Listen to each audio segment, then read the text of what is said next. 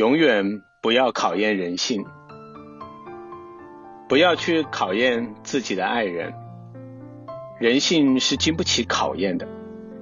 有些人没有出轨，不是不想，而是八字里没有适合的环境。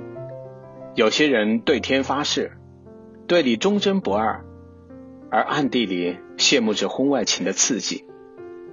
如果老天有灵的话，恐怕天天都是雷阵雨。再坚定、再忠诚的人，就算已有相爱的伴侣，也会对另一个美好的人动心。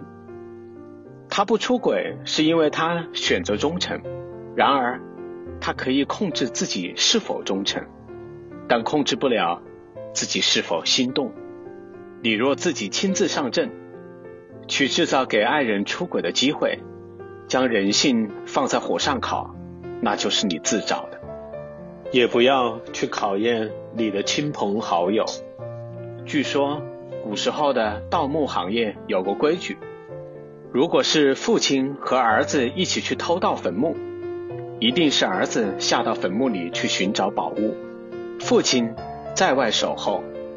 道理很简单，父亲永远会把儿子拉上来，儿子却有可能见财忘义，财物递上来，父亲。就扔在下面不管了，因为常常有这样的事情发生，所以后来就成了这个行业不成文的规矩。若去观察幼儿园的小孩子，他们虽然天真无邪，但他们也会形成小团体，欺负新来的小朋友，也会欺软怕硬。其实，我们每个人都在压抑着人性的丑恶，努力把美好的一面呈现出来。如同关进牢笼里的猛兽，他们表面顺从，但并不是他们不吃人，只是猛兽的野性被牢牢的困在笼子里。试探人性，本质就是打开这猛兽的牢笼，是彻彻底底的冒险。俗话说：一人不进庙，二人不看景，三人不抬树，独自一人进入寺庙，可能被人诬陷偷盗香火钱。无人为你作证，也可能遭遇强盗谋财害命，无人帮助。两个人看景，要防着被人推落井下，也要防着同伴失足跌落，无人证你清白。三人抬树，三人难以齐心，每个人都认为自己在吃亏。人性莫测，一旦有了贪婪的机会，谁能把持得住？这次新型肺炎的疫情是人性的大型考场。武汉封城后，有些人对身处外地的湖北人充满歧视。但若是我们也在疫区中心，病毒肆虐，疫情初期无法保证每个人有必要的救治，面临这种情况，又会做出如何的选择？又会给出怎样的人性考卷？人生总是在好与坏之间徘徊，每个人都无法预测生命的轨迹，明天和意外，到底哪一个会先来？